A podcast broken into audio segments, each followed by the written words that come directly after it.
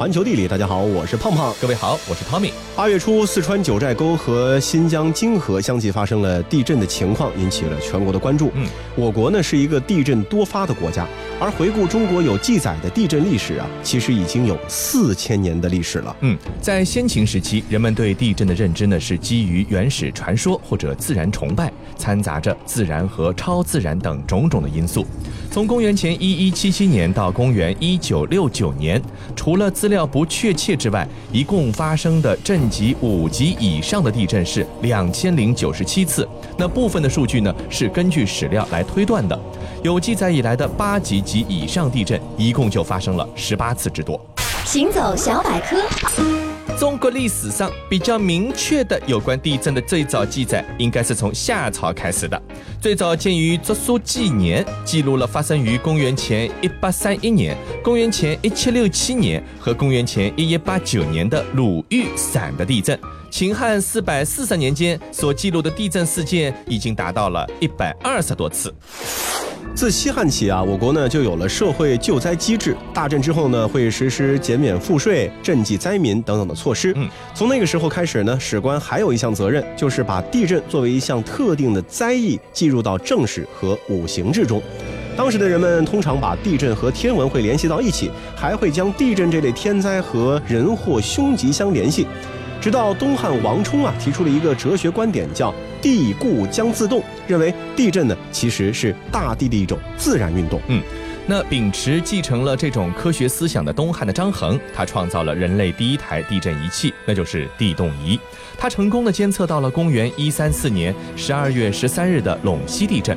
但是这台仪器啊，大概是失传在东汉末年时期，并且啊，很有可能在公元一百九十年董卓大火焚烧洛阳之后呢，就失传了。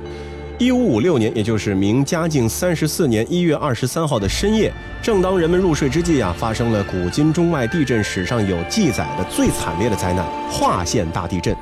名人秦可大在华县大地震后十九年撰写了《地震记》。嘉靖乙卯季冬。时有二日夜半，关中地震，盖晋古以来书传所记未有之变也。是夜余自梦中摇撼惊醒，身反复不能贴入，闻进踏器具若人推堕，屋瓦爆响，有万马奔腾之状。出一道，即疑腰碎，额顷间头所触墙哗然倒矣，始悟之此。地震也。遭受这次地震破坏有文字记载的共计是一百零一个县，分别在陕西、山西、河南、甘肃、宁夏等省区，有感范围很广，北到山西北部，南达江西、湖南，西至甘肃，东抵山东、安徽，面积呢有一百多万平方公里。嗯，关于这次地震造成的人口伤亡，在世界地震史上呢也是绝无仅有的。据《明史·嘉靖实录》记载，两千里人烟积绝。压死官吏军民奏报有名者八十三万有余，其不知名未经奏报者复不可数计。虽然说有的学者认为啊，这个数字呢可能有一点点夸大的嫌疑，但是由此呢也可以得想，当时的这个破坏程度之严重呢，绝对是古今罕有的。是的，这次地震的集震区呢是位于河谷盆地和冲积平原，松散的沉积物比较厚，地下水位呢也比较高。地震的时候，沙土液化造成地基失效普遍，加重了建筑物的破坏。当时啊，居民居住的条件比较简陋，大多居住在黄土园的窑洞里。地震的时候，黄土大量滑坡，窑洞坍塌，造成巨大伤亡。地震呢，而且发生在午夜时分，人们没有丝毫的心理准备。地震前两年，陕西地区大旱，岁荒粮欠，也完全失去了抗衡这种巨大自然灾害的能力。在张衡之后的一千多年以后啊，中国水平最高的地震文章呢，并非出自于古代科学家们之手，而是出自于康熙皇帝。当时西方天文、数理等科学知识呢，是逐渐的传入中国。传教士曾经向康熙呢教授过西方科学，康熙又依次查阅了古代文献，形成了自己的一套对于地震的看法。在康熙去世前的一年，他还写出了具有新思想的科学文章《地震》，很多观点啊，竟然和现代的地震学是相符合的。比如说，康熙的文章里体现了震中的意识，察觉到了震源和波动作用，解释了地下水的变化，甚至还发现了震源深浅会有不同的影响。嗯，那从古人一次次记录下的地震灾难，到现在形成的基于科学观念的预报预测、抗震救灾应对体系，关于地震，我们也是有很多很多的挑战还要去面临。那四千年的来路可见，更让我们知道生命之可贵。亲爱的，你带着孩子在这儿喝喝饮料，我去游会儿泳啊。哎，老板，这儿来两杯饮料，再来点小吃。好嘞，来喽。这墨西哥的格雷罗城，那怎么这么热？我估计海水也像开水一样烫，赶紧下去，一分钟都待不了。哎呦喂，怎么这么疼啊？呃，爸爸爸爸，你怎么了？你快帮爸爸看看，爸爸大腿后面有什么东西啊？哎呀，怎么像烙铁烫过的一样？哎，是不是你昨晚被妈妈打了？小鬼，你赶紧给我叫医生，爸爸不行了。啊，爸爸，爸爸啊！哈哈。哎呀，它是被雕纹刺尾蝎蛰到了，这是我们北美地区最常见也是最毒的物种之一。医生叔叔，我爸爸会不会死啊？死？哈哈哈，这种蝎子在我们这儿很多见，抗毒血清是常备的。呃，那就好，那就好。儿子，妈妈呢？妈妈，妈妈在海边喝冰沙。那像地震这样的大自然灾害啊，随时呢会降临在我们的身边，带来生命的消失。而自然界中的有毒动物呢，也会让我们是谈之色变，有一些呢也会夺走我们的生命。是，不过刚才说到的麦克呢，算是很走运的。不过更幸运的是啊，在被毒蝎子蛰了之后，困扰麦克已久的一个顽疾——强直性脊柱炎，居然消失了。嗯，早先吃的药啊，大多也都停了。那麦克自己呢，其实也是一个医生，虽然说没有办法一口咬定是蝎子的毒液令自己病愈的，但是他仍然说，要是又疼起来，我宁可让蝎子再蛰我一次。世界真奇妙，自然界中有毒的动物实在很多，它们的毒液像成分复杂的一碗浓汤，里面翻滚着各种有毒的蛋白质和肽。或许它们有着不同的打击目标，但往往会团结一致的运作，造成最强的打击。有的攻击神经系统，有的专门毁坏对方体内的某些分子，有的使血液凝滞、心脏停顿，有的破坏凝血机制而使对方血流不止，正反皆可致命。有一句俗话是这么说的：说毒蛇出没之处，七步之内必有解药。毒和药也许是一直都是在相生相克、相爱相杀的。可也就是因为毒液那些足以致命的特性，使它在医药方面具有了无穷的价值。毒液生效快，针对性强，它的活性成分呢指向特定的分子，能像钥匙开锁一样精确地嵌入对方。而人类耗尽心力研制的大多数药物，其实也是用这种运作模式来运作的。那经过科学家们的不断。努力啊！有些动物毒液呢，已经是用来开发一些产品了。有十到十五种产品是被用于诊断疾病，有十到二十种呢是被用于制药。这些药物啊，可以用来治疗像痛症、糖尿病，还有一些重大的心血管疾病。有一种呢是被用于化妆品的生产，因为某些蛇毒啊是具有类似肉毒素的一个抗皱效果的。嗯，那来自有毒动物的分子礼物呢，使得我们在和许多顽疾的战斗中有了新的希望。除了蛇，还有不少有毒动物呢，也可以被人们。合理的加以利用，比如美国东南部荒漠中的吉拉毒蜥，它披着一身卵石般的鳞甲，可以每年只吃三顿饭，而体内的血糖仍然保持稳定。一九九二年的时候，纽约一位名叫约翰恩格的内分泌学家，在他的毒液中找到一种成分，能够控制血糖，甚至能够降低食欲，由此衍生出了一种新药。它的运作机理呢，如同天然激素，能够刺激细胞处理过多的糖分。而血糖水平正常的时候呢，它就不会发挥作用。它甚至还能够帮助糖尿病人产生自己的胰岛素，来减轻体重。海里的鱼螺啊，缺乏像蝎子那样的霸气，但是如果被鱼螺给蛰到，就好像被眼镜蛇咬上了一口。嗯，有些鱼螺毒素啊，能够关闭神经细胞的运作；另一些毒素呢，具有高度精确的分子靶向。这两类毒素啊，很可能对于癫痫是有很好的效果，而且呢，有望被发展成为治疗老年痴呆症、帕金森症、抑郁症，甚至是尼古丁上瘾的新药。另外，出色伪装下的奇袭，使得喀麦隆境内的犀角蝰蛇呢，也是更易得手。猛烈的毒液会迅速的杀死猎物。蝰蛇体内的毒素啊，很有价值。研究者呢，已经利用它们开发出了治疗高血压、心脏病的药物，还有在手术中控制失血的止血药。刚才说到的这些啊，都不是童话。世界上最最致命的毒素分子，恰恰也会拯救许许多多的生命，就看你如何合理利用了。看住时间，别让它再流浪。因悲伤，你的出现在无意中，却深深撼动我。一起走着，没说什么，心是满足的。这个世界随时都要崩塌，我没有其他的愿望。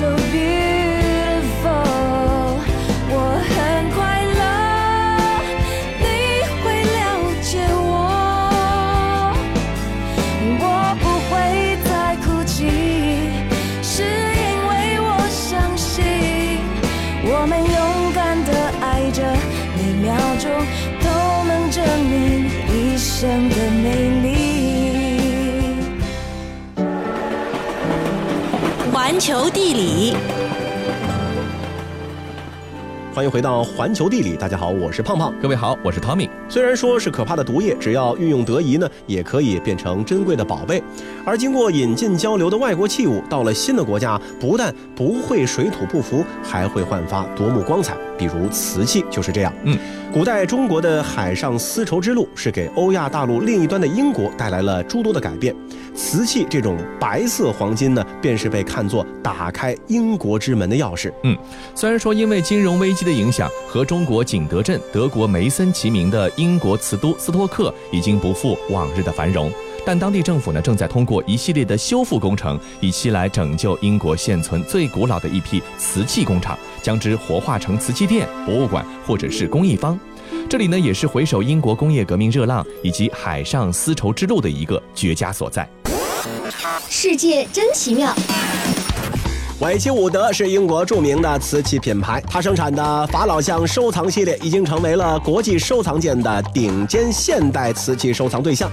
许多人不远万里前往英国寻找这款几十年前生产的收藏瓷器，而在英国瓷都斯托克，也许你会遇到这样的好运气。斯托克全名是特伦特河畔的斯托克，位置在曼彻斯特和伯明翰之间，离伦敦不算远。韦奇伍德的总部就在那里。在将近三百年前啊，工业革命之火呢率先在大不列颠诸岛上燃起，斯坦福郡的众多陶工家族作坊也被卷入到了这波历史潮流当中。斯坦福郡的陶土矿是非常多的，烧陶工人和小作坊的数量也很多，但由于当时英国窑造水准偏低，这里生产的陶器质量呢是差强人意、粗糙易碎，仅供平民消费。乔赛亚是韦奇伍德家族陶工作坊总计十三个孩子当中年纪最小的一位。一七五九年，作坊主父亲去世之后，变卖分配家产，乔赛亚就得到二十英镑的资本，开办了当地的第一家瓷厂。从此以后呢，斯托克这个名字就和瓷器纠缠在一起近三百年之久。其实西方人对于瓷器这样的一种器物的渴望是由来已久的。嗯明正德九年，葡萄牙的探险家科尔沙利从屯门运了十万件中国瓷器回欧洲，受到了当时欧洲王室贵族们的追捧。从16世纪中叶起的两百年间啊，全欧洲有记录在案的瓷器进口数量就多达3.6亿件。嗯，瓷器为明清王朝呢是创造了上万吨白银的贸易顺差。全世界生产白银总量的三分之一，也是流入中国。欧洲人甚至将这种来自于东方的珍贵舶来品啊叫白色黄金，足可见其重视程度。嗯，但是啊，重视归重视，自己呢却怎么也造不出来。马可·波罗和中东商人们呢，老早就透露过了景德镇造字的奥秘。迷信的中世纪的炼金术士们还固执地认为啊，这种像宝石一般俊秀的物质是用贝壳、蛋壳和石膏碾成粉，加水捏成的。那上亿次的点石成金的实验宣告失败之后，在一七零八年的时候。德累斯顿的炼金士波特格终于是烧出了欧洲工艺史上的第一批白瓷，由此正式开启了这扇禁忌之门。那西方瓷器的历史呢，也迈入了元年，大步向前进了。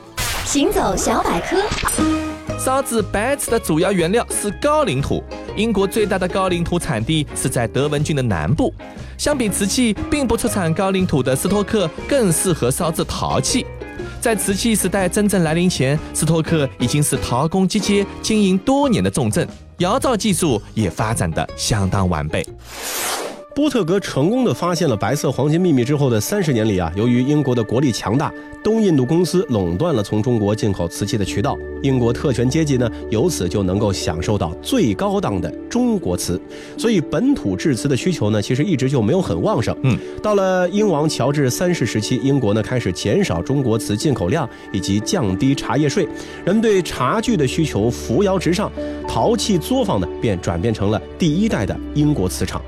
如果说用辩证法的角度去审视啊，今天的斯托克呢，就和以前那个斯托克就不是一个斯托克了。实际上，今天的斯托克呢，是由原来的六个城镇合并而来的，其中一个的确是当年乔赛亚出生并且开设瓷厂的小镇，另外五个呢，却并非如此了。这五个当年同样也是生产陶器和瓷器的小镇呢，从1774年迎来英国瓷发展的历史性机遇以来，和斯托克一样得到了飞速发展。一百多年的时光里，原本的城镇边界呢，也逐渐的模糊了。到了一九一零年，五镇同时并入斯托克，那原来的斯托克也就就此消失了。哎呀，不行，我要把这个再塞进去。啊，我使劲塞。哎哎，你这是在干嘛呢？哎呀，我要去欧洲玩。哎呀，这箱子怎么塞都塞不进去了。别开玩笑了，你要去欧洲玩，这还没出发呢，怎么箱子都塞不进去了？你要是在那儿买东西，往哪儿放啊？哎呀，这没办法，都说欧洲啊没有吃的东西，我这装了一箱方便面、老干妈、火腿肠。去那儿吃完以后，正好空箱子买点东西装回来嘛。天哪，真可怕！你怎么会有这样的认知？欧洲好吃的东西可真是多到吃都吃不完。中国的瓷器到了欧洲呢，是立刻如鱼得水，大受追捧啊。嗯，而中国人去欧洲旅游呢，估计就没那么顺利了，因为中国味啊实在是太难伺候了。嗯，不过如果你去欧洲只是为了拍照和购物呢，那么其实对于欧洲的理解啊就太肤浅了。嗯，其实欧洲有很多好吃的，无论是咸鲜略有些芝士味的西班牙火腿，传统精致的维也纳甜点，还是具有烟熏味的班贝克熏皮，全都好吃到哭，一定不会辜负你的味蕾。首先呢，我们来到意大利，看看是不是能够像西西里人一样烹饪一顿美食。嗯，西西里人呢，把地中海美味和北非佳肴相结合，创造出了意大利最具特色的地方美食。安娜塔斯卡兰扎烹饪学校能够让你完全沉浸在西西里岛的烹饪文化之中。美食和文化之旅的项目之一呢，就是在贵族家庭酒庄里上课。课程地点就是在庄园内建于十九世纪的一个石头农舍里。主要课程呢是以现摘蔬菜为原料，我们一起来制作美食。此外啊，美食和文化之旅呢，还可以让你拜访当地的农户。不同的季节呢，会参观不同的地方，比如说披萨饼店，还有里克塔奶酪作坊商店等等。无论是去到哪里，都可以享受到用当地作物烹调的美味大餐，绝对是一种舌尖上的享受。没错，接着再看一看瑞典啊，瑞典不只是只有酸飞鱼的。到瑞典，咱们去可以品尝到终极的北欧美食。法维肯呢，在斯德哥尔摩北部大约六百四十多公里的一个地方，那里呢是地广人稀，每平方公里平均只有一个人居住。然而，法维肯呢还是斯堪的纳维亚半岛最负盛名的餐厅的所在地。在点着蜡烛的谷仓里，主厨可以烹饪菜单上的三十二道美味佳肴，每一道都是新北欧美食的一个顶尖代表。寻找食材、捕鱼、打猎、贮藏，把从周围土地及湖泊中寻来的原材料变成一道道珍馐美味。比如说，有一些东西呢，会让你觉得非常非常的欲罢不能，比如这个云山冰激凌和杜松熏扇贝也是位列其中的。那如果你是一个喜欢吃海产品的朋友，爱尔兰康尼马拉破碎的海岸线上呢，聚集了几种世界上最棒的海鲜。如果你亲自捕到这些海鲜啊，那吃起来呢就更加美味了。入住巴丽纳城堡酒店的客人们就可以享受到这种亲自捕海鲜的乐趣。嗯，酒店会安排一位有经验的船长带着客人到海水清澈的原始海湾一起捉龙虾。嗯，回到酒店之后啊，你捉到的龙虾就会被酒店的厨艺精湛的厨师们料理好，大快朵颐就可以了。第二天，你可以到大西洋生态中心的小路上进行水果采摘。康尼马拉深色的大山呢，就在你的身后。俯视一看，到处都是海藻、海胆和螃蟹的海岸。向导呢会为你指出古老的贝种，它昭示着千百年前赶海就成了当地人的生活方式了。说到了美食，自然也就离不开美酒。各位，你有没有见过铺在香槟上的街道呢？嗯，法国的埃佩尔纳的街道啊，就是这样的一条建在香槟上的街道。在这座自封为香槟之都的法国城市啊，地下呢有长达一百一十公里的酒窖，装着两亿瓶酒。埃佩尔纳郊区有法国的官方香槟学校，未来香槟大师就在这里学习着酿酒的技艺。完成全套课程呢，差不多是需要两年的时间。但是任何人都可以在白天去工作坊进行蹭课。在专家的指导下，你可以学习香槟的制作方法，了解土壤的秘密和不同种类的葡萄，并且学会用视觉、嗅觉和味觉品鉴十种不同的酒。回到埃佩尔纳镇呢，你可以欣赏到新古典主义风格的别墅。之后啊，你也可以在香槟酒园里美餐一顿。再配上这里最好的陈年美酒，绝对会让你觉得乐不思蜀啊！如果法国香槟没有办法满足你对于酒精的浓烈需要的话呢，苏格兰的威士忌一定可以带给你更好的感受。嗯，尽管说苏格兰无与伦比的地形很适合自驾和威士忌之旅，但是这两者可没有办法合二为一，除非你让斯佩塞威士忌之旅的司机去为你开车。嗯，这家公司呢会带客人游览世界最著名的威士忌产区。参观极其先进但是却鲜为人知的蒸馏厂，还会去格兰菲迪这种世界知名的大品牌的蒸馏厂逛一逛。嗯，那当地的导游呢也是博学多才的，在他们的带领下，威士忌之旅呢还包括参观制作威士忌酒桶的制桶厂，也可以在酒吧呢稍作停留。这一路上有着经典苏格兰风情的湖泊和城堡也在窗外交替变换，既赏美景又品美酒。好了，以上就是本期节目的全部内容，感谢各位的收听，我们下次再见。